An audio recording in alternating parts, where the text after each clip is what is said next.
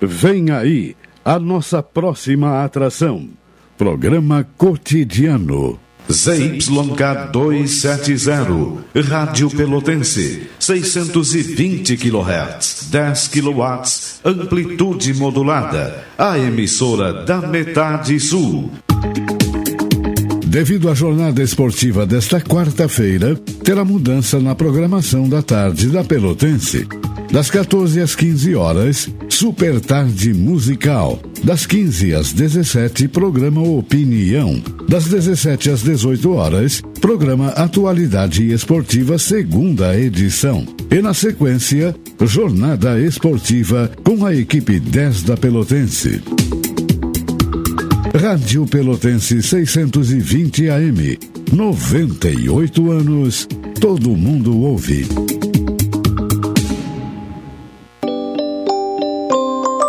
Campanha permanente o enxoval do bebê. Doe roupinhas, cobertores, carrinhos, banheiras, fraldas e produtos de higiene. Todas as doações serão destinadas aos hospitais da cidade. Vamos ajudar quem precisa. Enxoval do Bebê, campanha permanente Rádio Pelotense 620 AM, todo mundo ouve.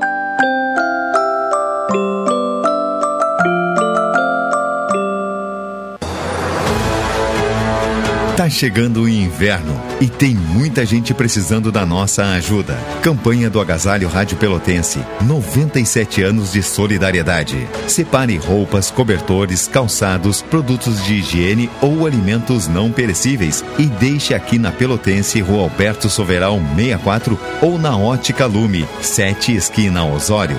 Nós temos o destino certo para a sua doação.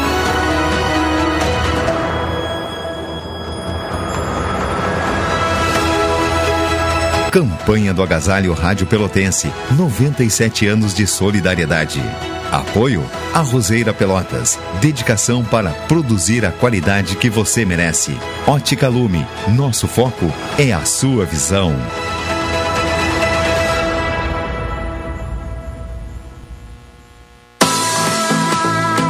Entrevista.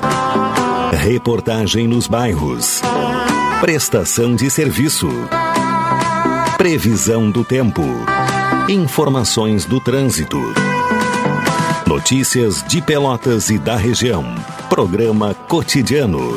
O seu dia a dia em pauta. Apresentação Caldenei Gomes. Boa tarde, ouvintes. Começa aqui na Pelotense o Cotidiano, edição de quarta-feira, dia 7 de junho de 2023. Céu nublado em Pelotas, esta quarta-feira. Temperatura de 23 graus e 7 décimos, 77%. A umidade relativa do ar, a sensação térmica 24 graus e 7 décimos. Alexandre Salóis me acompanha na parte técnica, o Tony Alves está na central de gravações. A produção do programa de Carol Quincoses, direção executiva da Rádio Pelotense de Luciana Marcos, direção geral de Paulo Luiz Goss. Ouvinte participa aqui do cotidiano com envio de mensagem para o WhatsApp da Pelotense, que é o 984 311 620. Nos acompanha pelos 620 AM, da emissora primeira do estado e a mais antiga em atividade no país, 98 anos. Também nos acompanha pelas plataformas digitais, o Instagram da Pelotense é o Pelotense 620 Oficial, o arroba Pelotense 620 Oficial. Também nos acompanha pelo www.radiopelotense.com.br ou baixando os aplicativos Tunin e Radiosnet. Mais tarde o programa estará disponibilizado na íntegra no Spotify e no Facebook. 12 horas 41 minutos, falamos em nome de Cicred, gente que coopera cresce, economia no supermercado Guanabara, Expresso Embaixador aproximando as pessoas de verdade. Café 35 Off Store, na Avenida República do Líbano, 286, em Pelotas, telefone 3028 3535. Doutora Maria Gorete Zago, médica do trabalho, consultório na rua Marechal Deodoro, número 800, sala 401, telefones para contato 32 25 55 54 30 25 20 59 81 14 10 00. NET HD TV Conal, ligue 21 23 46 23. Ou vá na loja na rua 15 de novembro 657 e assine já, consulte condições de aquisição. Como de hábito, vamos conferir a previsão do tempo, boletim meteorológico. Tá com jeito de chuva, né? Vamos saber se chove ou não. Informações com Vladair Oliveira, do Centro de Pesquisas e Previsões Meteorológicas da Universidade Federal de Pelotas. Nesta quarta-feira, a atuação de uma frente fria no oceano, associada à área de baixa pressão no interior do continente, canaliza umidade para a metade sul do estado, proporcionando condição de maior nebulosidade, com pancadas isoladas de chuva nesse setor. Na região norte do estado, devido à atuação de uma massa de ar relativamente mais seco, a condição é de céu claro e poucas nuvens. No restante do estado, apenas variação de nebulosidade. A previsão para Pelotas Zona Sul é de céu parcialmente nublado, com períodos de nublado e pancadas isoladas de chuva. E pode haver formação de nevoeiro à noite. Ventos de oeste e nordeste fracos a moderados. Temperatura máxima 24 graus. Segundo a estação agroclimatológica, a temperatura mínima ocorrida hoje foi de 12,6 às 3 horas, a umidade máxima de 97% às 2. E foi observada a ocorrência de nevoeiro fraco na madrugada. Para amanhã, quinta-feira, céu parcialmente nublado passando a claro, sujeito à formação de nevoeiro ao amanhecer. Ventos nordeste e noroeste fracos a moderados, temperatura mínima 16 e máxima 26. Na sexta-feira, céu claro passando a parcialmente nublado, ventos de norte passando a noroeste, fracos a moderados com rajadas, temperatura mínima 15 e máxima 26.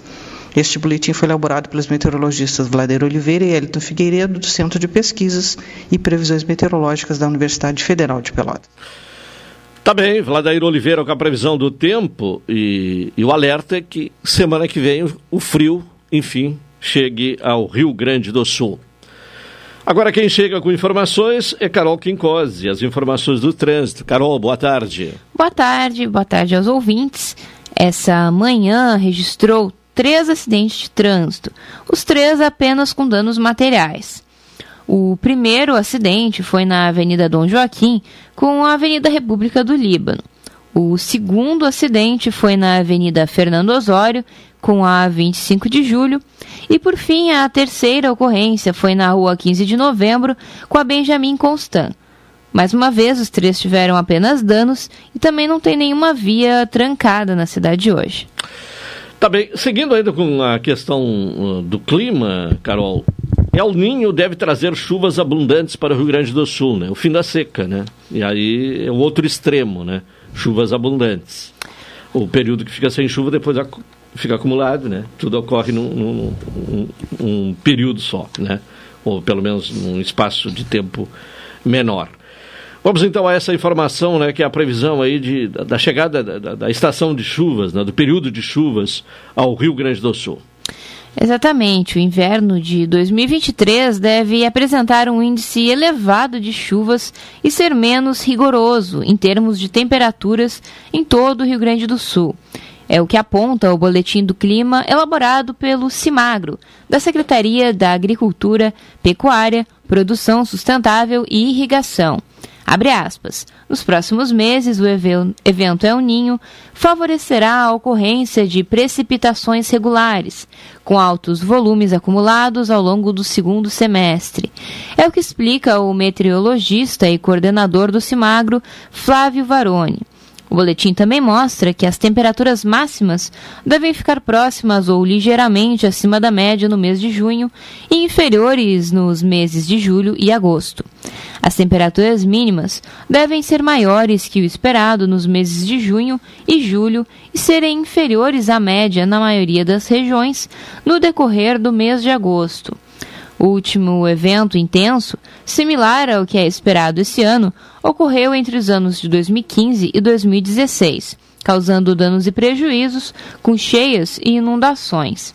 Em 2015, também, o trimestre que vai de setembro a novembro foi classificado como extremamente úmido em diversas regiões.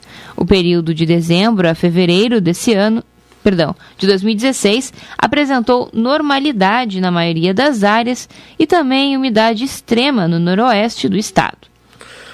Então vem aí frio, depois um período de chuva, né? Uma informação uh, desta manhã, né? O programa Farmácia Popular, que interessa a muitas pessoas, uh, passará a oferecer medicamentos para o tratamento de osteoporose e anticoncepcionais de forma gratuita. Mulheres terão acesso gratuito a remédios uh, de osteoporose e contraceptivos. Os medicamentos eram oferecidos pela farmácia popular com até 50% de desconto. Agora serão gratuitos. Já beneficiários do Bolsa Família poderão retirar sem qualquer custo um dos 40 remédios disponíveis na farmácia popular. Antes da mudança, o rol de gratuidade incluía medicamentos contra diabetes, asma e hipertensão, mas eram oferecidos descontos para remédios contra disli, é, dislipidemia, rinite, doença de Parkinson, glaucoma e fraldas geriátricas. Mais de 5 milhões de mulheres e 55 milhões de beneficiários do Bolsa Família serão beneficiados com a medida, informou nesta manhã o Ministério da Saúde. O Ministério também anunciou uma medida para facilitar o acesso da população indígena aldeada ao programa Farmácia Popular. Serão nomeados um representante de comunidade para retirar os medicamentos indicados, evitando o deslocamento da população. Um projeto piloto começará no território Yanomami, em Roraima. Também será liberado o credenciamento de novas farmácias ao programa. A expectativa é de que o Farmácia Popular chegue a 5.207 municípios até o fim do ano, o equivalente a 93% do território nacional. O programa Farmácia Popular foi criado no primeiro governo Lula, em 2004, e foi relançado na manhã desta quarta-feira, e trazendo como principal novidade o tratamento, então, para osteoporose e anticoncepcionais, eh, que terá agora, né, eh, esses medicamentos serão incluídos né, na lista de gratuidade. 12h49, intervalo, retornaremos em seguida para ouvir o comentário de Hilton Lozada.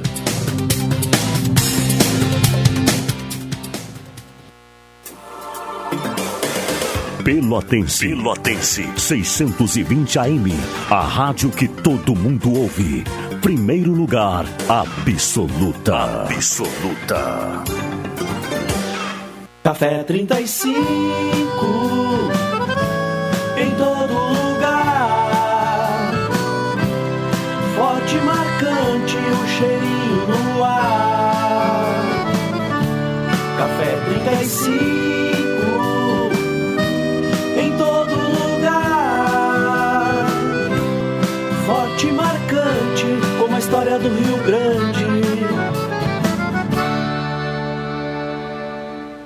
Existisse um jeito mais humano de cuidar da sua vida financeira? Humano de verdade. Daqueles que você escolhe entre a tecnologia e o atendimento olho no olho, por exemplo. Ou escolhe se quer enviar uma mensagem ou tomar um cafezinho com a gente, já pensou?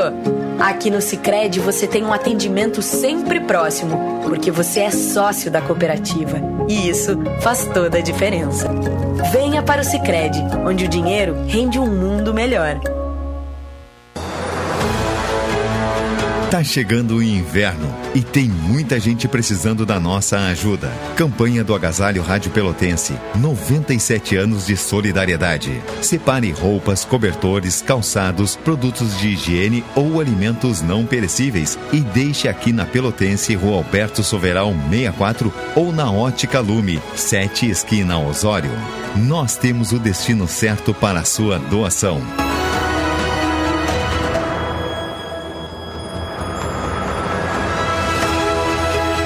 Campanha do Agasalho Rádio Pelotense. 97 anos de solidariedade. Apoio a Roseira Pelotas. Dedicação para produzir a qualidade que você merece. Ótica Lume.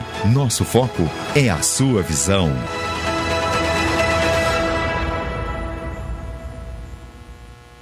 Programa Cotidiano.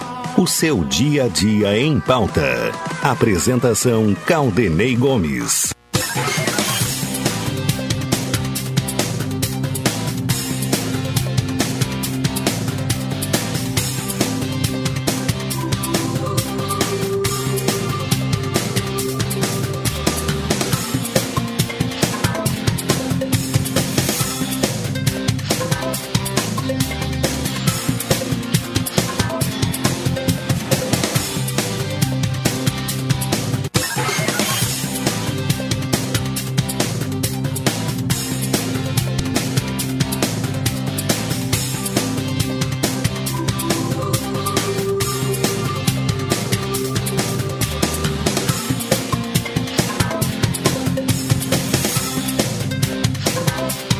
De volta.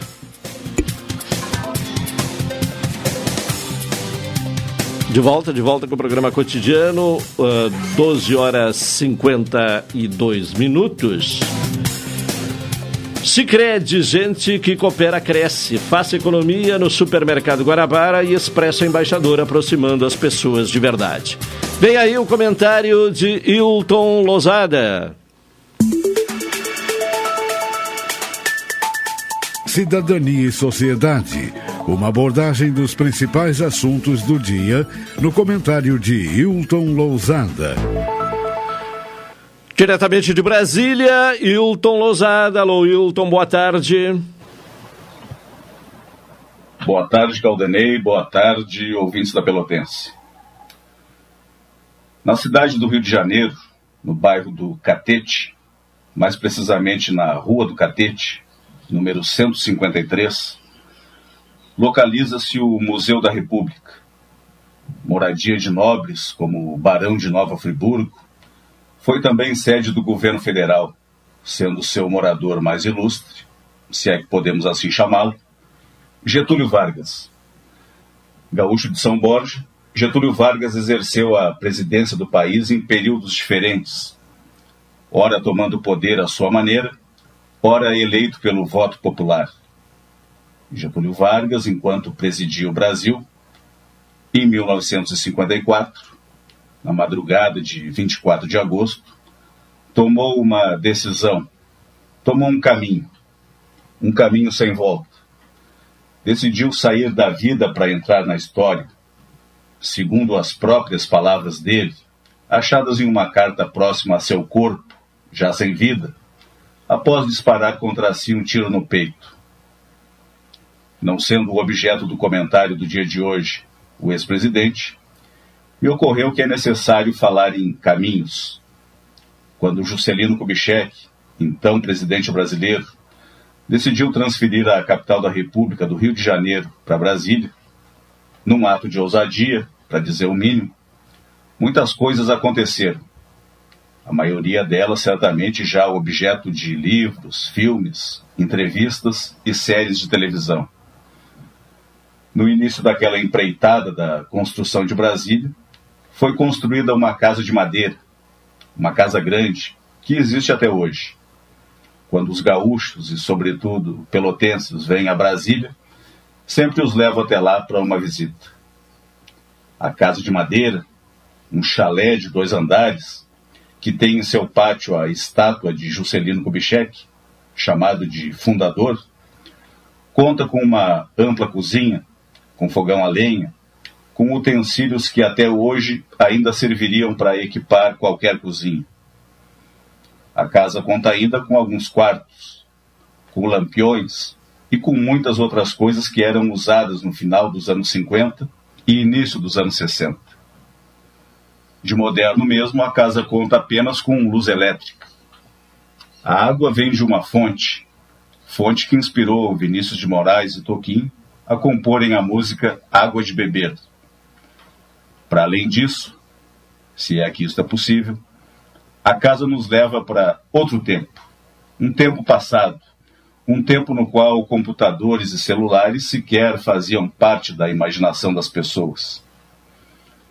Esta casa serviu de abrigo durante a construção de Brasília para o presidente Juscelino, quando ele vinha inspecionar as obras da construção da nova capital a esta casa de madeira, a este sobrado de madeira, foi dado o nome de Catetim, em alusão ao Palácio do Catete, que servia de palácio presidencial no Rio de Janeiro e que referi anteriormente. O Catetim também foi chamado de Palácio de Tábuas. A casa de madeira, com grossas tábuas pintadas de branco, é hoje, tal qual o antigo Palácio do Catete, no Rio de Janeiro, um museu. Faço esta referência, pois é possível reparar, durante a visita ao Catetim, ao Palácio Presidencial Provisório, aqui em Brasília, que em um dos cômodos há uma referência à ideia primeira sobre a construção do próprio Catetim. A história nos conta que Juscelino Kubitschek disse que não gostaria de ficar em barraca, quando viesse inspecionar as obras da construção de Brasília. Oscar Niemeyer, arquiteto que dispensa apresentações, e também João Milton Prates, piloto e oficial do gabinete do então presidente, transmitiram esta informação ao engenheiro Juca Chaves. Juca Chaves, o engenheiro, não o compositor, disse que em construção tudo era possível, desde que chegasse caminhão. E teria ele então perguntado: Lá chega caminhão? E responderam a ele que achavam que chegava, pois não havia estrada, mas havia caminho. O antigo Palácio do Catete ficava em uma região do Rio de Janeiro que se chamava, em séculos passados, de Caminho do Catete, caminho que ligava a zona sul da cidade, na qual se localizavam os engenhos, à região administrativa. Caminho é uma palavra importante. Estrada não havia para Brasília, mas havia caminho. A partir desta pequena, muito pequena referência histórica, voltamos ao dia de hoje, 7 de junho de 2023. No dia de hoje, ou nos dias de hoje, mais especificamente, temos estradas. Temos muitas estradas aqui em Brasília. Futura cidade que, em 1956, necessitava de um caminho para construir uma simples casa de madeira, e na qual hoje há estradas que permitem ir a qualquer lugar do Brasil. Ainda que com a proliferação das estradas que facilitaram e ainda facilitam a comunicação e os transportes, os caminhos foram diminuindo. E aqui falo dos caminhos para a construção. Não da construção de casas de madeira, de ministérios, e dos palácios de alvenaria que aqui existem em quantidade. Falo dos caminhos para a construção das soluções para os problemas diários da vida das pessoas, dos desafios que as gerações futuras terão pela frente. E que se nada for feito hoje, as consequências virão depois. E isso todos nós sabemos. As consequências vêm sempre depois. A semana flui com a leveza de sempre. Leveza artificial que denota a necessidade permanente de um distanciamento das questões reais que dizem respeito ao país, que dizem respeito à cidadania, que dizem respeito à sociedade. Brasília se comporta, e se comporta assim há algum tempo, como que fazendo de conta que o que se passa no país não fosse importante. Parece que estamos na França do rei Luís XIV, no Palácio de Versalhes, onde a nobreza se farta de vinhos, de comidas, de orgias e de benefícios que só podem ser usufruídos por quem está verdadeiramente próximo do poder.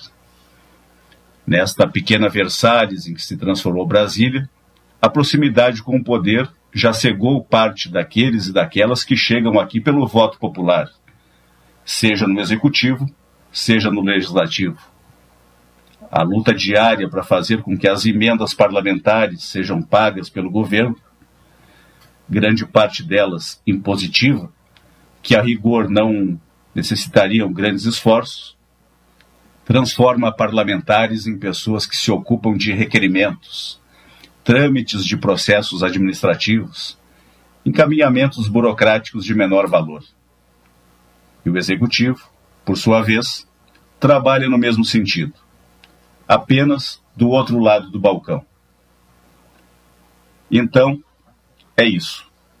Para além disso, ouvintes da Rádio Pelotense, o que mais haveria para ser dito? A semana encurtada pelo feriado de Corpus Christi segue seu ritmo normal por aqui. As decisões judiciais não causam surpresa em ninguém. As decisões dos chefes de poder também já não surpreendem. Pessoas chegam e pessoas vão. Os processos, os comportamentos e as formas de realizar a política se reduzem a expressões de mediocridade política que a própria sociedade já naturalizou. Por fim, houve um tempo em que Brasília foi a capital da esperança. Um tempo que se esperava que fosse de verdadeira alvorada para o Brasil, este florão da América. Houve um tempo em que se achou que Brasília era o próprio caminho. Brasília concreta não corresponde à Brasília planejada. Naquele lugar inóspito, no qual não existiam estradas, existiam caminhos. Hoje, nesta Brasília contemporânea, há estradas que nos conectam a todos os cantos do país. Mas não há, por incrível que pareça, caminhos que conectem Brasília à verdadeira realidade do país. Caldenei.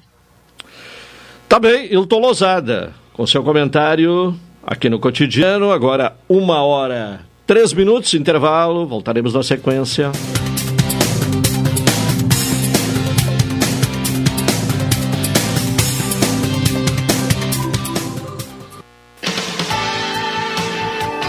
Pelotense. Pelotense. 620 AM. A rádio que todo mundo ouve. Primeiro lugar, absoluta. Absoluta. Café 35.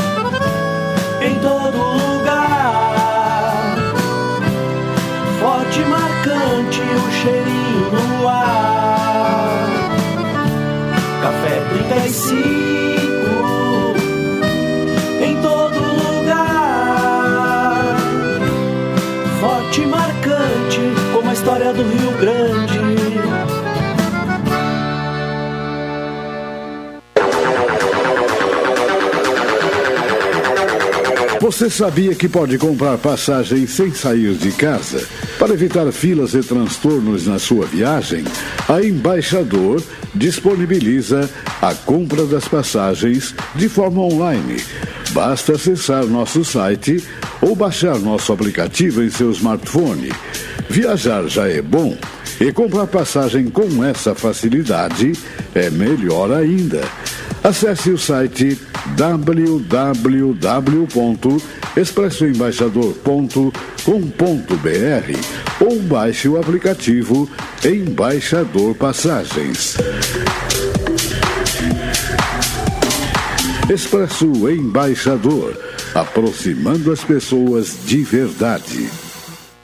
Quer estar mais conectado do que nunca e ainda aproveitar uma condição especial? Venha para Ozirnet e aproveite. São 600 mega de velocidade com Wi-Fi 6 a partir de R$ 99,90. É internet de qualidade com uma condição que só a Ozir oferece. 600 mega de velocidade com Wi-Fi 6 a partir de R$ 99,90. Confira ainda a possibilidade de instalação gratuita. Ozirnet, sempre ao seu lado.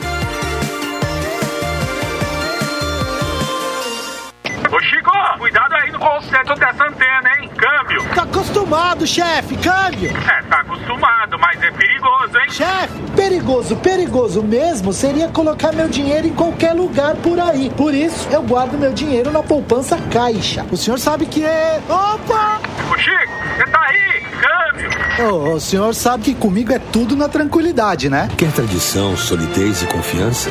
Guarde seu dinheiro com segurança. Poupe na poupança caixa. Devido à jornada esportiva desta quarta-feira, terá mudança na programação da tarde da Pelotense. Das 14 às 15 horas, Super Tarde Musical. Das 15 às 17, programa Opinião. Das 17 às 18 horas, programa Atualidade Esportiva, segunda edição. E na sequência, Jornada Esportiva com a equipe 10 da Pelotense. Rádio Pelotense 620 AM. 98 anos. Todo mundo ouve. Programa Cotidiano. O seu dia a dia em pauta. Apresentação Caldenei Gomes.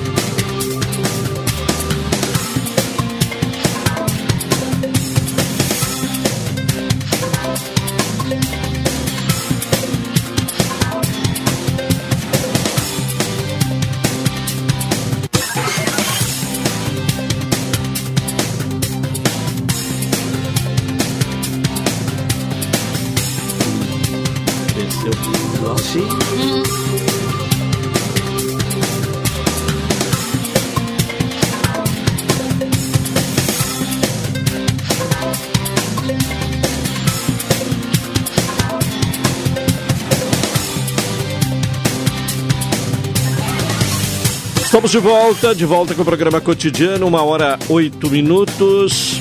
NET HD TV com Now, ligue 21 23 46 23 ou vá na loja na rua 15 de novembro 657 e assine já, consulte condições de aquisição. Café 35 Off Store, na Avenida República do Líbano, 286 em Pelotas, telefone 30 28 35 35. Doutora Maria Gorete Zago, médica do trabalho, consultório na rua Marechal Deodoro, número 800, sala 401. Telefones para contato 32 25 55 54, 30 25 20 50 e 981 14 10 00. Bom, há uma informação né, importante aqui para a região. Uh, é o início de ações, né, uma, o recomeço né, do, do, das atividades, pelo menos essa é a expectativa, uh, do Polo Naval uh, de Rio Grande, inclusive com a expectativa inicial na geração de 700 uh, novos empregos para um setor que já foi né, muito importante teve uma queda significativa e agora há uma tentativa de retomada. Para falar uh, sobre o tema, contato com o deputado federal Alexandre Lindemeyer. Uh, deputado, boa tarde. Boa tarde, uma satisfação falar contigo e com todos os ouvintes. Uh, bem, essa, essa informação, deputado, ela é uma informação otimista ou ainda é necessário ter uma cautela? Qual a avaliação que o senhor faz? Ah, bom, primeiramente é uma satisfação falar com vocês e dizer que não é uma avaliação otimista, é uma avaliação realista. Nós vamos ter aí nesse período vindouro uma retomada, um reaquecimento do setor naval, não só na nossa região, mas também no próprio país. Para que vocês tenham uma ideia, nós chegamos a ter lá atrás, até 2015, por aí, nós tivemos 81 mil empregos diretos na, nesse setor no país, sendo que eh, na cidade de Rio Grande e São José do Norte chegou na soma algo em torno de 24 mil postos de empregos diretos em determinado período. Para que vocês tenham noção, se nós envolvermos Pelotas, nós tínhamos ali em torno de 60, 70 ônibus dia se deslocando para Rio Grande, não é diferente Capão do Leão, Candiota e assim por diante. Isso gerou, pela construção naval na nossa região, nós fomos responsáveis por algo em torno de 40 a 50% do petróleo do pré-sal, extraído do pré-sal, por plataformas que foram construídas entre Rio Grande e São José do Norte. Né? O que nós vimos agora, tá, no, no presente, é, é, em torno de 4 mil postos de trabalho que estão em atividade em São José do Norte, no Estaleiro, Estaleiro Brasil, construindo módulos, né? e agora uh, a questão de embarcações que estão sendo objeto de recuperação no estaleiro Rio Grande, esta última que entrou no dia de ontem ela vai empregar em torno de 700 trabalhadores, já é, é um volume representativo, é um período determinado, mas outras embarcações de, para reparo estarão sendo docadas em breve. E no paralelo existe aí uma carteira de negócios da Petrobras com a ideia de contratação de forma mais efetiva no Brasil, seja para construção de novos módulos e cada módulo emprega em torno de 500, 500 trabalhadores, seja na construção de navios. Por exemplo, a Transpetro estará construindo no nosso país 25 navios. Né? Com relação à Petrobras, também tem uma projeção para os próximos, para esse ano e os próximos anos, contratação de novas plataformas. Então, Uh, só investimentos a Petrobras nos próximos cinco anos estará investindo em torno de 137 bilhões em aquisição de novos equipamentos né, e, ao mesmo tempo, também ampliando, retomando a construção e ampliação de refinarias, ou seja, retoma a, a investimentos na área de refino de petróleo. Então, isso tudo vai fazer com que nós tenhamos mais emprego no nosso país, da mesma forma na nossa região, uh, por esse novo olhar que a Petrobras tem. E não é só, como disse, nem a Petrobras e a Transpetro. Nós temos que enxergar as encomendas da Marinha do Brasil, uh, que estão hoje em atividade, estão construindo fragatas em Santa Catarina, tem a questão dos submarinos no Rio de Janeiro e, ao mesmo tempo, quando nós falamos de um país continental com 8 mil quilômetros de costa, com muitos rios, muitas lagoas, tudo isso demanda o quê? Demanda por novas embarcações, mais né, embarcações para, digamos, eh, transporte de grãos, de granéis, de commodities, né? Isso tudo demanda também a construção naval sem abrir mão uh, da, de falarmos também da própria Marinha Mercante Brasileira, que deve passar por investimentos, por renovação. Então, eu estou otimista de que esse setor vai voltar a ter um, um volume maior de empregos e toda a região eh, sul estará ganhando pelos estaleiros que nós temos em São José do Norte e Rio Grande. Tem algum prazo previsto para que essa retomada esteja efetivamente é, colocada em prática? Na prática já, já existe, já estamos em curso, né? Porque só essa docagem desse navio uh, que vai empregar em torno de 700 trabalhadores já é fruto desse novo momento. Né? Sim, é, essas é, 700 vagas já é para agora. É, já começa, o navio entrou ontem, né? Isso é uma obra de curto prazo, mas que vai nos dando um fôlego até a gente conseguir esses novos contratos que a Petrobras estará licitando, né, para além, inclusive, também que tem uma outra área que é o descomissionamento, que é o desmantelamento de equipamentos que não estão mais em uso né, e que vai também oportunizar a geração de emprego. Então, vai acontecer de forma gradativa, né, mas nós vamos retomar uma importância nesse setor que é estratégico para o país, que é a questão da, da indústria naval. Bom, uma outra questão, deputado, o, o, a refinaria rio-grandense vai se tornar em eh, bio, eh, eh sendo a primeira biorefinaria do Brasil. O que é que isso eh, representa? Isso representa uh, que 100% do óleo que estará saindo dessa refinaria, que é óleo destinado à aviação e outros equipamentos, será 100% é, vegetal.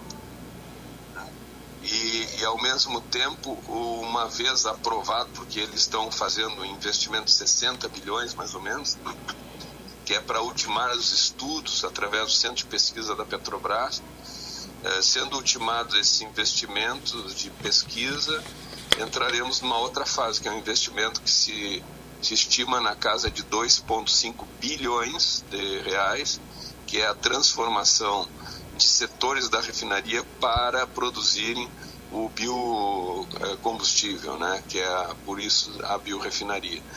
E, e, para além disso, né, então isso aí vai nos permitir um, um olhar diferenciado do que vai ser a primeira biorefinaria 100% da América Latina. Né? Tá certo. Deputado Federal Alexandre Lindemeyer, muito obrigado e uma boa tarde.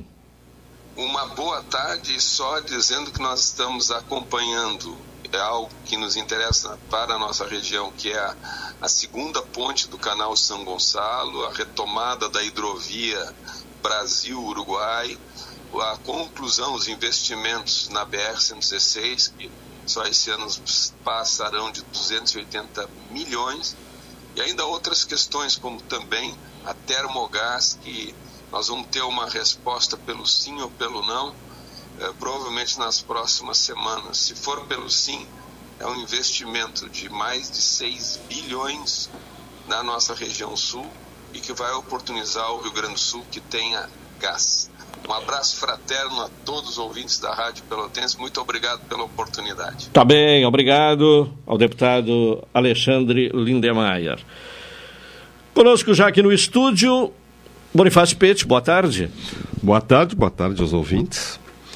E já abro minha conversa aqui, né, levando os parabéns à, à, à Rádio Pelotense, né? Praticamente uma rádio centenária. Muito né? perto do bem centenário. Perto, bem É. perto, Caldenei. E como o, o, o tempo passa rápido, né? Logo, logo estará aí o, o centenário, né? É, é, com certeza. O tempo passa cada vez mais rápido e, e, e sei que a rádio também. Estou dizendo essas notícias por minha conta, mas em pouco tempo vai apresentar outras novidades, né? A, a, a, as empresas e a Rádio Pelotense não é diferente, né? Tem que estar sempre em, em transformação, em mudança, né? É, principalmente em função da tecnologia, né? E o rádio ele tem se reinventado, né? Ele tem, É. tem, tem se reinventado e, e mas E é preciso se é preciso, né? Mas é, é, é, é interessante porque né, quando, quando, quando foi criada a televisão, muitos afirmavam que o rádio estaria, estaria terminando. E hoje a gente vê né, nos celulares É, aí veio a internet, aplicativos, parecia né? o fim também, né? Parecia o fim, mas ele... E aí ele migrou. Ele né? veio cada vez mais forte, É, ele, né? veio- ele migrou para as plataformas Cada vez mais digitais. forte, então- Hoje, poucos são os. E são os mais tradicionais, né? Que ouve o, o rádio através do radinho. tradicional, É, radinho o De radinho. pilha ou de. o radinho, ou da energia né? elétrica, né? O radinho e a e também o radinho não só em função disso, mas ainda o radinho nos prende muito por causa do futebol, né? Sim. Então, É, mas hoje também dá para ouvir o futebol, né? no- hoje no dá para ouvir. telefone, né? É. Hoje dá para ouvir, mas esses dias eu até E, e conversando amplia a margem, né? Pe- Pela internet Amplia. se ouve rádio de qualquer é, local. em qualquer né? local, É. praticamente qualquer local. Mas ainda o radinho, local. o radinho é o desafio da gente, das pessoas como eu que gostam e vamos ao campo de futebol, né? O radinho ainda é o, o- é instantâneo, né? O celular ele tem Dá um um delay, atraso, dá um ele, atraso, ele tem um né? delay, É. então a E se a gente internet não tiver muito boa, te deixa na mão, né? Deixa na mão, exatamente. Mas É. de qualquer forma é isso, né? É uma rádio histórica já e que está sempre se atualizando e vai continuar, né? E se Deus quiser, assim, muito em breve já estaremos aí comemorando os 100 anos da rádio. É, e, e- eu sou de um tempo, né, em que agora tenho fone de ouvido, né? Mas de um tempo em que o, o- quando a rádio era bem ouvida, uma das formas da gente eh, averiguar a, a- a sintonia no estádio era quando dava o sinal eletrônico. Com né? certeza. Um colega narrador pedia o, o, sinal o eletrônico. sinal eletrônico e colocava a cabeça para fora da cabine. Aí eu, agora há pouco tempo, eu digo, não adianta fazer mais isso, agora todo mundo usa fone. Verdade, verdade. Eu sou fone. desse tempo também É, e, e são... Olha aí, qual o sinal eletrônico É verdade. Oh, hoje estava boa a sintonia. É verdade, mas de qualquer forma é isso e, e nada, nada teria razão da existência da Rádio Pelotense se não fosse essa gama enorme de ouvintes, né? E que a gente toda semana eh, com a minha breve participação aqui, mas eh, sempre tem alguém dizendo que escutou, que escuta, e então isso é, é, é- é, é uma coisa muito, muito prazerosa e muito, e muito boa da gente também estar, de alguma forma, participando aqui da, da vida atual da Rádio Pelotense. Bom, rapidamente, Bonifácio, há pouco ouvimos aí o, o deputado Alexandre Lindemeyer, otimista, né? E, e comemorando a retomada, a reativação do polo naval de Rio Grande, num primeiro momento já com a, a geração de 700 ah, vagas de emprego. É importante, né? Isso é muito importante. Se, essa- se houver realmente essa retomada, né? É, isso já é uma, uma, uma pequena retomada. É claro que as, as, a- a- as condições dessa retomada também são muito uh, são muito vinculadas na Caldenei. Uh, vejo uh, os ouvintes sabem que em pouco em pouco tempo, desde que houve aquele o boom do, do polo naval, né, as coisas a tecnologia também tem evoluído muito, né? E em relação ao, ao, aos possíveis investimentos da Petrobras, é uma coisa mais específica, né? E tomara que possa existir novamente esse investimento da Petrobras, assim como tu citou a, a com o deputado a questão da, da, da antiga uh, refinaria Ipiranga, uhum. né, que depois foi tem parte do, do governo federal também. Né? Então são essas adequações. agora vai se tornar são... na primeira. Uh, uh, como é que é o termo uma, mesmo? Uma é, refinaria de. Bio, uh, refinaria. Biorefinaria. Da América né? Latina. Biorefinaria. Ah. E com relação aos investimentos do governo federal, é, que seriam importantes e, e são importantes, né? mas aí a gente aí já me leva já ao pacote lá da, do orçamento federal. Né? O deputado falou, por exemplo, a gente acompanha da, da duplicação da, do, do, do final. A gente tenta enxergar o final da duplicação da BR-116, mas é uma questão de orçamento. E a gente sabe que, por, por falta de, de, de valores né, dentro do orçamento, a duplicação da BR-116 não vai acontecer né, nesse ano. Né? A conclusão, né? A conclusão, é. a conclusão.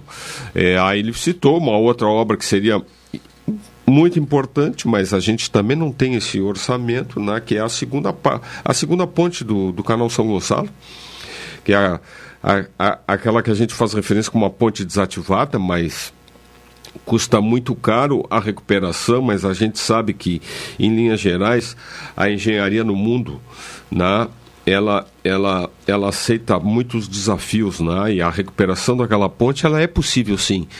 Questão é do custo e a questão principal é de termos valores orça, orçados, né? Dentro do orçamento federal para que isso aconteça. Mas, infelizmente, os, as dificuldades do orçamento são constantemente discutidas em Brasília, né? e nos leva também assim a, a buscar essas informações sobre programas que o governo está tentando desenvolver, né? Um deles é o Desenrola. Pois é, vamos o então, desenrola. O desenrola. Uh, uh, vamos desenrolar o Desenrola. Uh, havia uma expectativa assim, né, que maior, um, um, atingiria, viesse a atingir um maior número de pessoas, mas há alguns limites, né? Por exemplo, a, a dívida não pode ser superior a, a 5 mil reais. Há uma questão social também, é, é, uh, o, o, é para quem não recebe mais do que dois salários mínimos, quer dizer, uh, a intenção é beneficiar as pessoas mais pobres, né? Agora não se tem ideia ainda de como é que vai ser essa renegociação, né? Exatamente, exatamente. Ela, ela não está, ela não foi lançada oficialmente ainda, né? O governo federal vai colocar um aporte de recursos, né? vai bancar boa parte desses, desse, desse chamar, desse desenrola, né?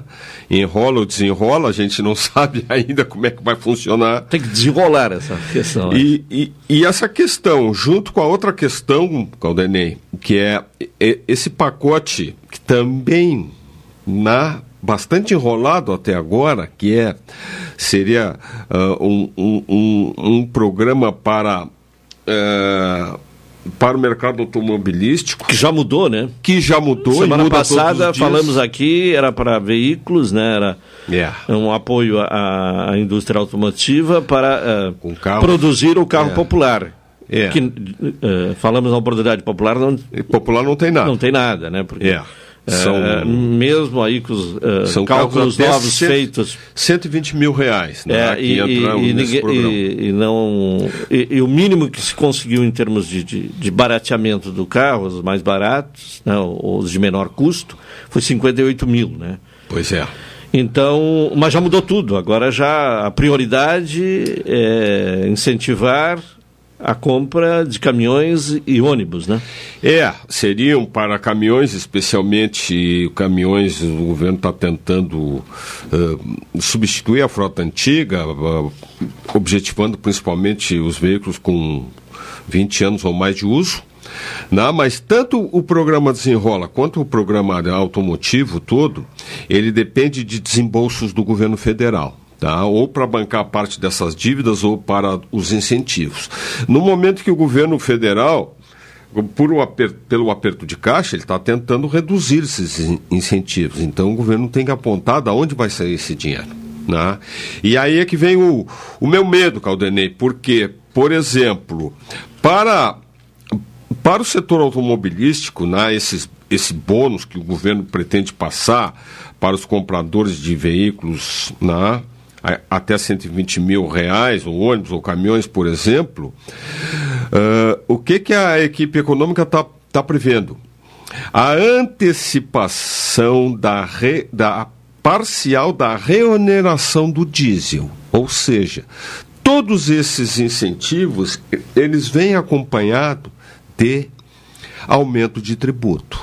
Olha, a gasolina e o álcool subiram agora por um, por um, por nova, nova adequação tributária aqui no Rio Grande do Sul. Sim, a unificação né?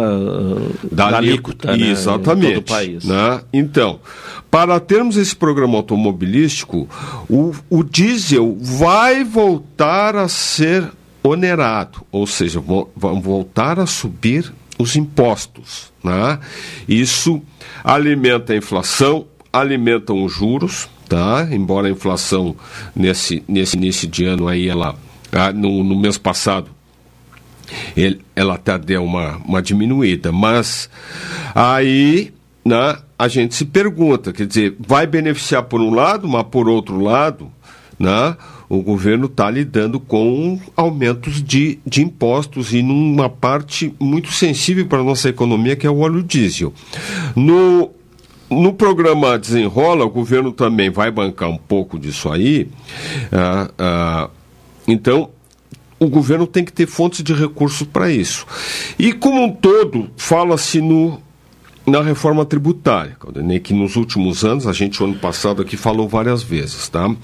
Eu acredito que a reforma tributária vá sair, Tá. É, a previsão é que ande rápido, né? Se é, a previsão for é de acordo com o previsto. Por que, Caldenei? É, Por a causa ideia, do arcabouço é, a ideia tributário. é que a reforma tributária esteja aprovada até julho, né? É, por causa do, por causa do arcabouço tributário. Todos os especialistas falam o quê? Que o, o arcabouço tributário que está em votação, já passou pelo, pelo, pela Câmara dos Deputados, agora está dentro do Senado, ele só vai funcionar se houver aumento da arrecadação. E aí a gente termina a base, mas o que se vê é o que já está acontecendo. Os combustíveis, de uma maneira ou outra, vêm subindo de preço, porque isso gera arrecadação de impostos, né? E o arca, o, a reforma tributária ligada ao, ao arcabouço tributário, ele muito difícil de trazer diminuição tributária. O que a gente espera, o que as empresas esperam é um pouco de, de diminuir a carga administrativa, né? simplificar um pouco. Eles falam na criação do IVA, que vai que vai juntar na o IPI, o PIS, o COFINS e tudo mais. Mas ninguém, nenhum especialista e ninguém do governo fala que essas alterações irão trazer diminuição nos impostos. E eu diria mais, elas vão trazer aumento de impostos porque o governo precisa na, buscar um equilíbrio dentro das suas contas públicas. E essas contas estão ligadas diretamente ao, aos juros do Banco Central, né, que tem muita gente apostando que não vai baixar tão cedo.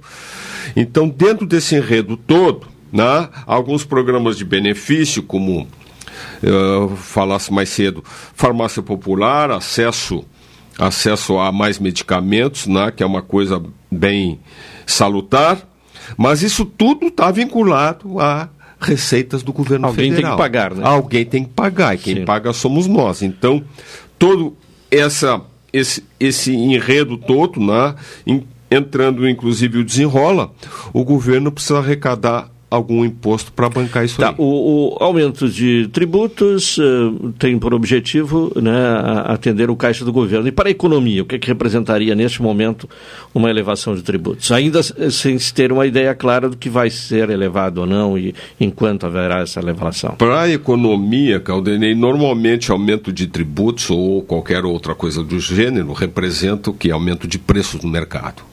Né? Isso não tem a menor dúvida que, que qualquer movimento desse, nesse sentido, ele vai, ele, ele alimenta a inflação, ele, ele, ele traz um aumento de custos. Né? Isso aí. É, e a gente viu também, a gente fala aqui nessa questão do arcabouço tributário, das contas do governo, mas no mundo inteiro está havendo esse movimento. Semana passada, os Estados Unidos estavam à beira de um colapso, porque o, o, governo tem lá, o governo tem dívidas para pagar e não estava autorizado a gastar mais do que o orçamento estava prevendo. Né? É uma situação similar, mas apenas similar em relação ao Brasil e o resto do mundo. Então lá foi aprovado nos Estados Unidos um aumento dos gastos do governo, mas com o compromisso de diminuir o custo da máquina pública. Aqui no Brasil, ele isso fica muito misturado, porque quando a gente fala em aumentar o, o, os gastos do orçamento, eles estão ligados diretamente ao aumento do custo do governo federal. Né? Então a gente sabe que essas questões todas aí de, de Bom, e que parte disso aí de remuneração de servidor, essa coisa toda, acaba tudo dentro do mesmo pacote, né? E é o dia a dia. As coisas estão andando com, depressa porque o governo federal precisa acertar suas contas. E, por outro lado, também da, na, na notícia da outra semana, na outra quarta-feira que nós estivemos aqui, a votação dentro da Assembleia Legislativa sobre a questão do, do IP. Né? Eu não pude escutar o programa ontem, não sei se foi noticiado, se a Carol noticiou, mas a votação, o, o, todos os movimentos sindicais né, de pressão contra essa essa alteração lá, ah, pelo que foi visto ontem, foi adiado a votação. Quer dizer. É, porque estava tramitando em regime de urgência, né? De urgência. É. Mas é. não passaria se continuasse no regime de urgência. É, é. Normalmente o é. adiamento ele se dá em função na, ou na em de assembleia. O projeto, é porque é. o projeto corre o risco de não passar. Então o pessoal pede o adiamento, não, né? mas é o mundo gira, a economia gira, tudo gira em, em, em volta daquilo que a gente chama de, de, de dinheiro, de recursos, etc. e tal. E a gente sabe que, de uma maneira geral, os recursos são curtos, então vem essa ginástica toda, e aí entra Uh, de rodo assim na situação do IP, a situação do valor das consultas, os no governo federal todos esses movimentos, como foi falado há pouco do, do, do Porto de Rio Grande, do, do Polo Naval, mas tudo depende de uma coisa chamada dinheiro. Tá bem, Bonifácio. Obrigado pela presença e até a próxima quarta-feira. Obrigado, uma boa semana a todos. 1h36, intervalo, voltaremos em seguida.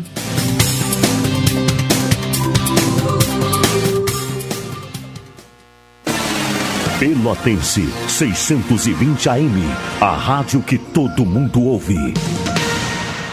Transportadora Fonseca Júnior é VaptVupt por você. Ligue 053 3278 7007 e transporte suas encomendas com praticidade, rapidez e segurança. Promoção Invista e Ganhe Sicredi Interestados. Invista em poupança ou aplicações e concorra a prêmios de 5 e 100 mil reais. E você ainda pode raspar e ganhar brindes da marca Sicredi. Acesse cicred.com.br barra promoção barra Invista e ganhe. Área do participante. Dê o aceite e receba as raspinhas eletrônicas. Para saber mais, fale com seu gerente na agência ou no WhatsApp. Invista no Sicredi, onde seu dinheiro rende um mundo melhor. Café 35 em todo lugar. Forte, marcante, o cheirinho no ar. Café 35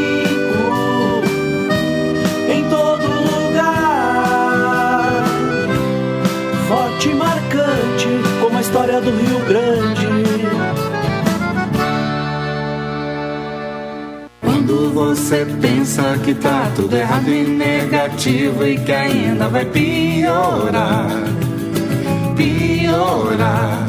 Pessoas que fazem a diferença na vida de outras pessoas. Ações com impacto positivo em uma comunidade. Programa Gente do Bem. Vamos contar histórias inspiradoras de solidariedade que transformam vidas. Neste sábado, às 10 horas e 30 minutos. A apresentação: André Miller. Para inspirar os seus desejos, para fazer você encher o peito e cantar. Com vocês, o hit desse inverno.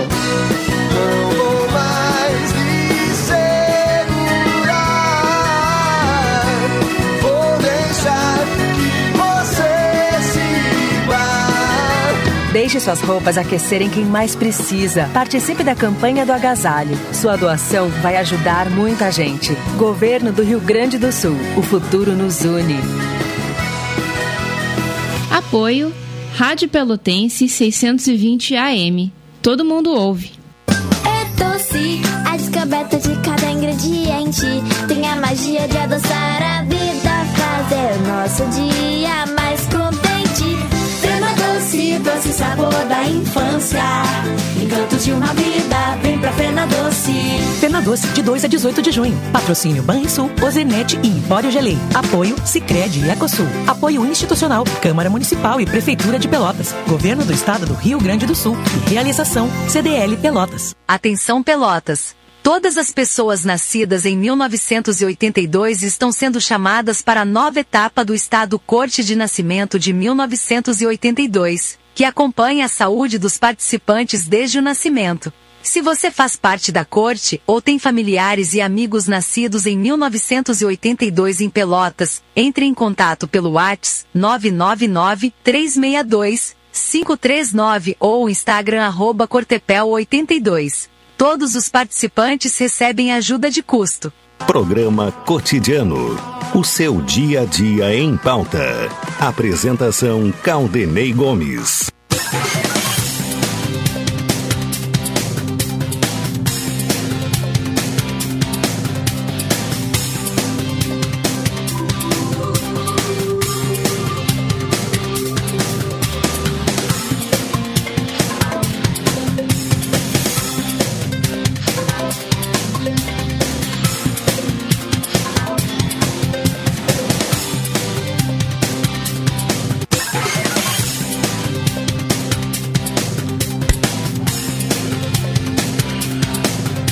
Hora e 40 minutos, estamos com o programa cotidiano aqui na Pelotense. Falamos em nome de Cicrede, onde o seu dinheiro rende um mundo melhor. Faça economia com suas compras no supermercado Guanabara e Expresso Embaixador, aproximando as pessoas de verdade. Carol Quincoses, polícia apreende materiais neonazistas e fascistas durante operação para combater crimes de ódio no Rio Grande do Sul. Três pessoas foram presas e mais uma operação no sentido de eh, identificar e, e prender né, responsáveis por propaganda neonazista e fascista. Ah, ah, eu estou com o roteiro errado aqui, mas vamos, vamos a, a, a ainda é válido. Ainda válido, ainda válido. Vamos lá então. Com o apoio da Agência Brasileira de Inteligência, a Polícia Civil Gaúcha realizou na manhã de ontem a Operação Acelera Acelerare para combater crimes de ódio. A ação desarticulou uma organização responsável pelo aliciamento de colaboradores via redes sociais e aplicativos de mensagens para cometer ataques contra judeus, homossexuais e negros. Três criminosos foram presos. Agentes da Delegacia de Combate à Intolerância cumpriram quatro mandados de busca e apreensão em Porto Alegre, Canoas, Nova Santa Rita e Novo Hamburgo. Os policiais apreenderam materiais neonazistas e fascistas, além de armas e munições.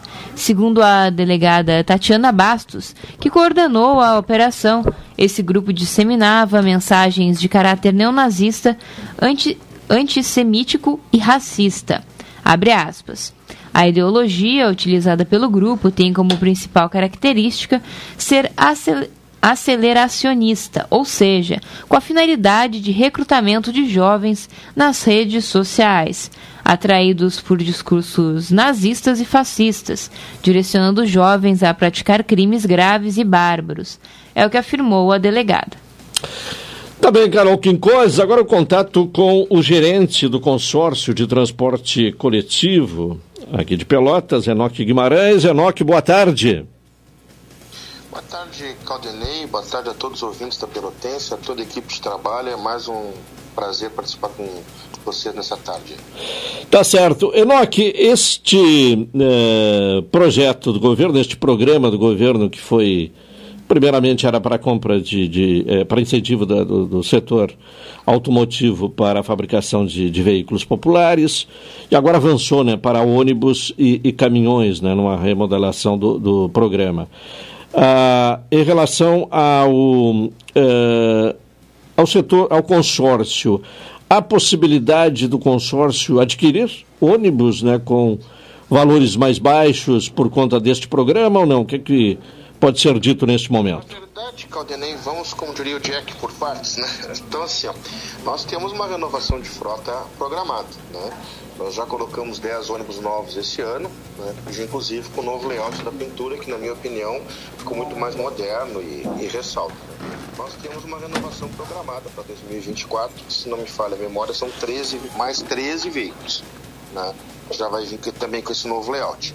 Nós, quando iniciou esse programa, fomos até ver a possibilidade de algumas antecipações de renovação, enfim. Mas na verdade o programa para nós em nada ele altera. Por quê? Porque ele dá um incentivo à compra de ônibus, ele dá um desconto de até 70 mil reais é, num chassi, porque na verdade a gente tem que comprar o chassi e manda para a encarroçadora, que são a Marco Polo, que é em Caxias, ou a Mascarello, ou a Comil, que é em Erechim, que fazem sobre o chassi, que, que a princípio é igual ao do caminhão, né, fazem a montagem, o encarroçamento do ônibus. Então nós temos um desconto, teríamos um desconto de 70 mil reais no ônibus, que seria, isso vai dar em torno de 12% do ônibus. O ônibus hoje está custando em torno de 620, 630 mil reais. Para você ter uma ideia, houve a mudança no Euro 5, nós estávamos, e agora saiu o Euro 6. Então, um chassi Mercedes agora a partir do mês de junho está custando 389 mil reais só o chassi. E aí nós temos uma carroceria que parte aí de 250, 260 mil reais. Eu não, não atualizei ainda agora com esse último uh, reajuste que teve. Né? Temos o chassi, por exemplo, da Volkswagen, que estava 320 mil, passou para 350. Então, um ônibus vai sair aí acima dos 600 mil reais e teria esse desconto de 70 mil reais. Só que para obter esse desconto, tem que se entregar à fabricante do chassi um ônibus com mais de 20 anos de idade em perfeito eh, em condições de circulação, não em perfeito estado, em condições de circulação, porque o projeto é interessante, ele visa, Caldenei, retirar veículos antigos de circulação. Acontece que o nosso contrato com a prefeitura, ele permite que a gente tenha em operação ônibus de no máximo 15 anos. Então os ônibus mais velhos que nós temos neste momento em Pelotas não tem nem 15 anos, porque a gente tem que ter uma idade média de frota que ela é de 7 anos. E para manter essa média, a gente não pode ter muitos ônibus com idade avançada. Então, os ônibus mais antigos que nós temos hoje circulando no município de Pelotas, eles são ano 2010.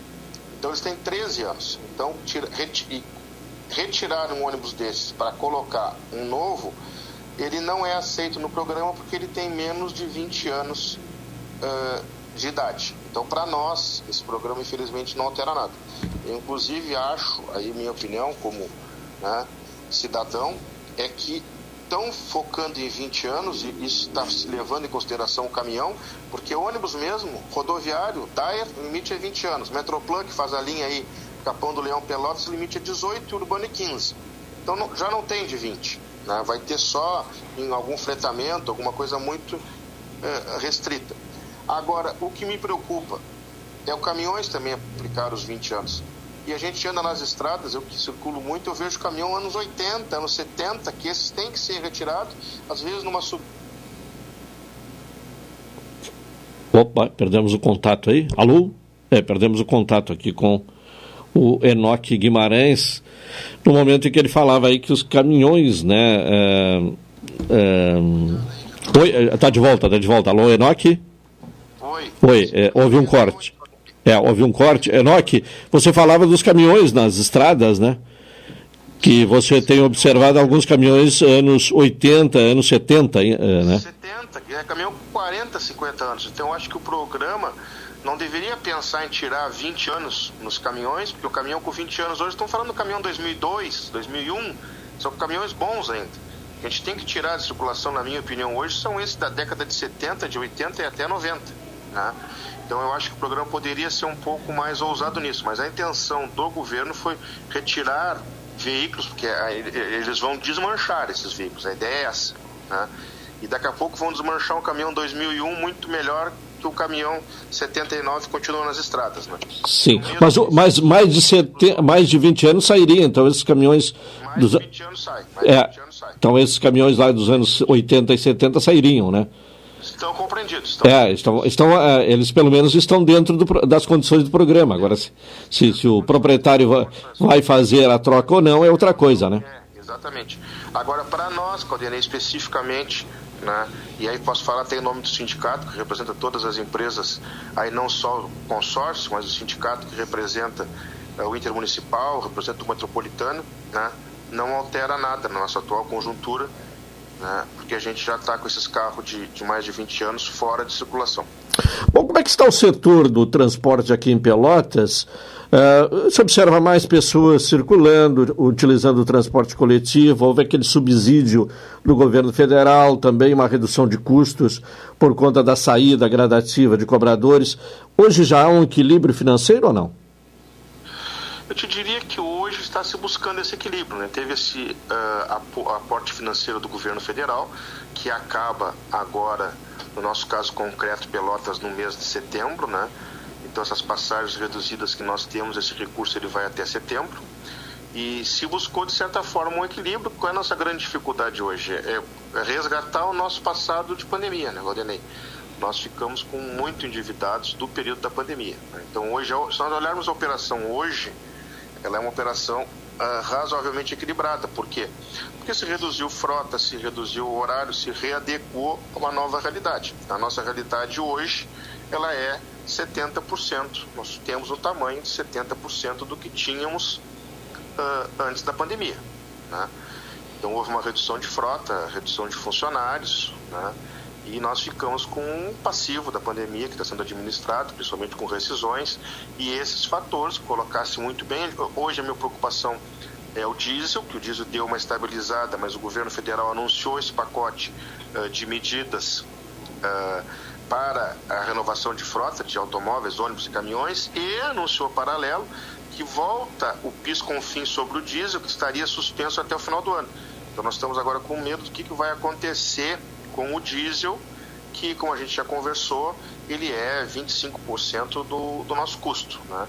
E ele já teve bem mais alto, houve uma redução, houve, houveram essas questões de retirada desses tributos federais e agora o governo anunciou nesse pacote que está voltando isso. Então isso já me assusta porque mexe com a estrutura. Então no quadro atual nós estamos com o diesel de certa forma eh, ele, ele reduziu ao longo do período nós mantemos um transporte de passageiros com 70% que a gente era, o sistema foi todo uh, readequado e com essas dificuldades vai se buscando esse equilíbrio. Agora, dia a dia, a gente tem conversado com a prefeitura a, a questão de horários, a questão do custo, a questão toda que a gente uh, tem uh, que buscar essa equação.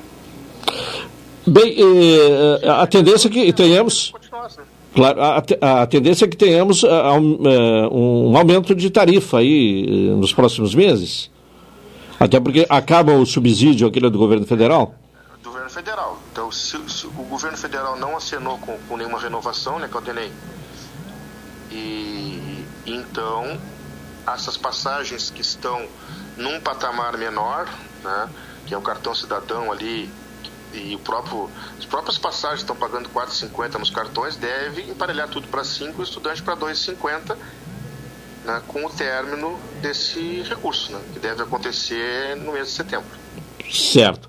Bom, uh, na verdade não é um reajuste, né? Claro. Na verdade nem é um reajuste. É retomar o patamar, ou seja, o governo federal vai parar de subsidiar e retorna claro, perde o, perde o subsídio e volta. Exatamente. Sim. É, reajuste tarifário nós vamos falar no prazo contratual, mantidas a, as atuais condições, especialmente do diesel, é lá no mês de fevereiro, né? Bom, agora quando houve o lançamento desse programa visando o carro popular, muitos falou que boa parte da população hoje, principalmente nas grandes cidades, não, os jovens pelo menos, não tem a, a pretensão, não tem o sonho de adquirir o carro, eh, buscam outros meios de transporte. E aí se fala da necessidade de modernização do sistema de transporte coletivo urbano. Eh, Qual a sua visão sobre esta questão? Entende que isto realmente é fundamental? É uma questão que no futuro próximo teremos que eh, caminhar nesse sentido de ter um, um transporte mais ágil, mais moderno, mais confortável? Eu não tenho dúvida né, Caldenei? Eu não tenho dúvida e algumas coisas estão acontecendo. Né?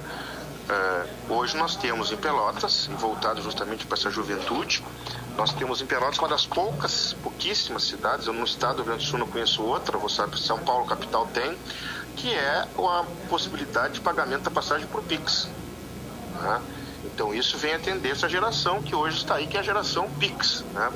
Então nós já temos a possibilidade do pagamento com Pix, nós já temos Wi-Fi em todos os nossos ônibus, ou seja, para que o usuário possa fazer sua viagem eh, tranquilo e eh, conectado ao mundo. Né? Então nós estamos buscando. Entraram 10 ônibus novos, um novo conceito de veículos, né? mais confortáveis, eh, mais silenciosos. né? Agora está se mudando de novo a motorização. Por o ano que vem serão mais 13 veículos no mínimo aí, e aí a gente já fala de 23 veículos novos, né? numa frota de 145, né? Nós estamos falando em quase 20% da frota renovada. Então, nós temos uma programação de renovação de mais 14 veículos para 2026 e nós vamos chegar a um terço da frota com pintura nova, layout novo, ônibus novo e com essas tecnologias embarcadas. Né? Nosso sistema aceita crédito, aceita débito, então nós estamos eh, evoluindo e conseguindo ter uma passagem. Há quanto tempo nós já estamos nos cinco reais? Né? Se não me falha a memória, nós vamos remontar a lá 2021 que já vinha isso aí, né? Porque vem se tirando cobradores, vem se dando medidas, eh, racionalizando itinerários, e a gente tem que entender, e agora nós estamos com nossos aplicativos de localização do ônibus, estamos desenvolvendo mais um aplicativo agora eh, de rotas, né? Porque eu, sempre a gente já conversou sobre isso, né? Como o transporte é coletivo, ele tem que atender coletivamente o maior número de pessoas da melhor forma e da forma mais rápida possível. Aí o município também tem feito algumas questões que são os corredores da Neto e, e da Neto da Deodoro e da Osório, que agilizaram, o corredor da própria Duque de Caxias. Né? Estamos conversando agora com o secretário Flávio Alain, uma solução para mim hoje. Nós temos dois gargalos em Pelotas que atrapalham todos os usuários do transporte coletivo e todos se deslocam, que é ali a Fernando Osório com a 9 de julho, né? e ali a gente chega a ficar com um ônibus saindo da Praça do Colono até transpor aquela rotatória, 15, 20 minutos, as pessoas querendo ir para casa no final de tarde, ou ônibus voltando do bairro para vir carregar as pessoas eh, do centro para o bairro. né? Eu acho que aquela, na minha opinião, aquela rótula lá do Krolov melhorou muito, né? agilizou o nosso tempo de viagem, também se perdia muito tempo circulando ali. Né? Mas nós temos mais linhas e mais gente, mais população envolvida na Zona Norte e nisso a Fernando Osório. Então há uma medida da, da, da Prefeitura ali, inclusive nós vamos ser parceiros com alguns equipamentos ali, estou construindo isso com o secretário Flávio Alain, para que a gente possa ah, resolver isso e, consequentemente, melhorar o tempo de viagem e aí o, o trabalhador, o, o estudante, nosso usuário, chega mais cedo em, em casa, tem uma viagem mais rápida e, e mais tranquila. Qual a solução para Fernando Osório? Seria um corredor de ônibus também? Também, também, também. Nós estamos acertando ali com, com a prefeitura um corredor de ônibus que inicie ali na Praça do Colono ali e transponha a, a rótula né, da Salgado Filho, 9 de julho e própria Fernando Osório. Né? Então nós estamos buscando isso para dar essa agilidade. E consequentemente com a ideia que está desenhada na prefeitura lá, que o Flávio deve de anunciar aí, eu entendo que também vai melhorar para uh, os veículos. Né? Então a Fernando Osório é uma via estruturante muito importante né? e que se a gente tiver essa condição uh, vai melhorar, principalmente a partir das 17 horas até as 19h30 por aí, que é o horário que as pessoas também uh, buscam se deslocar do centro para o bairro e se perde um grande tempo ali, que na verdade nós temos umas vias de menor movimento, quem, quem vem da 9 de julho em direção a Salgado Filho, por exemplo, acaba tendo a preferência sobre Fernando Osório, né? E passa um carro, enquanto a Fernando Osório nós vamos ter três num sentido e três no outro, né? Então um carro está tirando a preferência de sete veículos, né? Então essas questões que eu acho que é, tem que ser colocadas, isso acaba atrasando o nosso tempo de viagem e aí é uma cascata, né? porque a viagem fica mais demorada, o ônibus custa mais a voltar e fazer, então nós estávamos projetando. Daqui a pouco o ônibus faz uma viagem às 17, outras 18, outras 19, vai fazer outras 20. O City Floresta, por exemplo. Tu diminui 10 eh, minutos na ida, 10 na volta, tu diminui 20, aí o 19 faz 19, 19 40, 19 40, 20 20, 20 20, 19 17, 17 40, perdão, 18 e 20 e faz às 19, dá às 19 e 40 e aí faz 8 e 20. Então, quer dizer, tem ah, um aproveitamento melhor. No fim, no horário de pico, um ônibus fazia três viagens, faz quatro no mesmo intervalo de tempo. Certo. Enoque Guimarães, muito obrigado e uma boa tarde. Uma boa tarde a todos aí, um bom feriado amanhã. Obrigado pela oportunidade de estar esclarecendo a nossa comunidade aí. Um abraço a todos, parabéns pelo trabalho. Tá bem, muito obrigado, Enoque Guimarães, gerente do consórcio de transporte coletivo. Há pouco, né, passou uma legenda ali na TV, o Alexandre dizendo que o Inter contratou o Messi.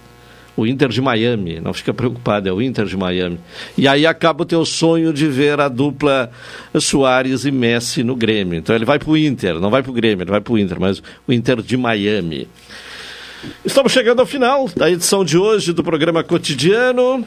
Retornaremos amanhã às 12 horas e 30 minutos. Hoje não tem o Claudio Silva, né? O Claudio Silva está em Camboriú. E em Camboriú faz calor. O Claudio Silva está na praia. Né? Está tá na praia, de tanguinha na praia, o Claudio Silva.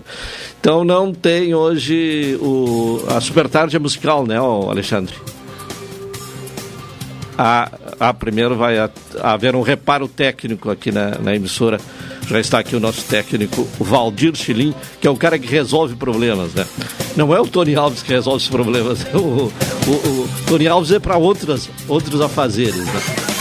Ah, bom, o, então estamos encerrando o, o programa aqui, né? Não, não, daqui a pouco terá um musical substituindo a Super Tarde em função do, da viagem do Claudio Silva, que logo mais estará transmitindo o Jogo do Brasil com o Camboriú pela Série D do Campeonato Brasileiro. Fim de programa. Uma boa tarde a todos. Amanhã é feriado, mas o programa será ao vivo, normalmente, como toda a programação da Pelotense. Até amanhã.